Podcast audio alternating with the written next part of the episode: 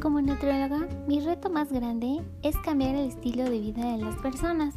Y es que hablar de una alimentación equilibrada y saludable es una tarea muy difícil.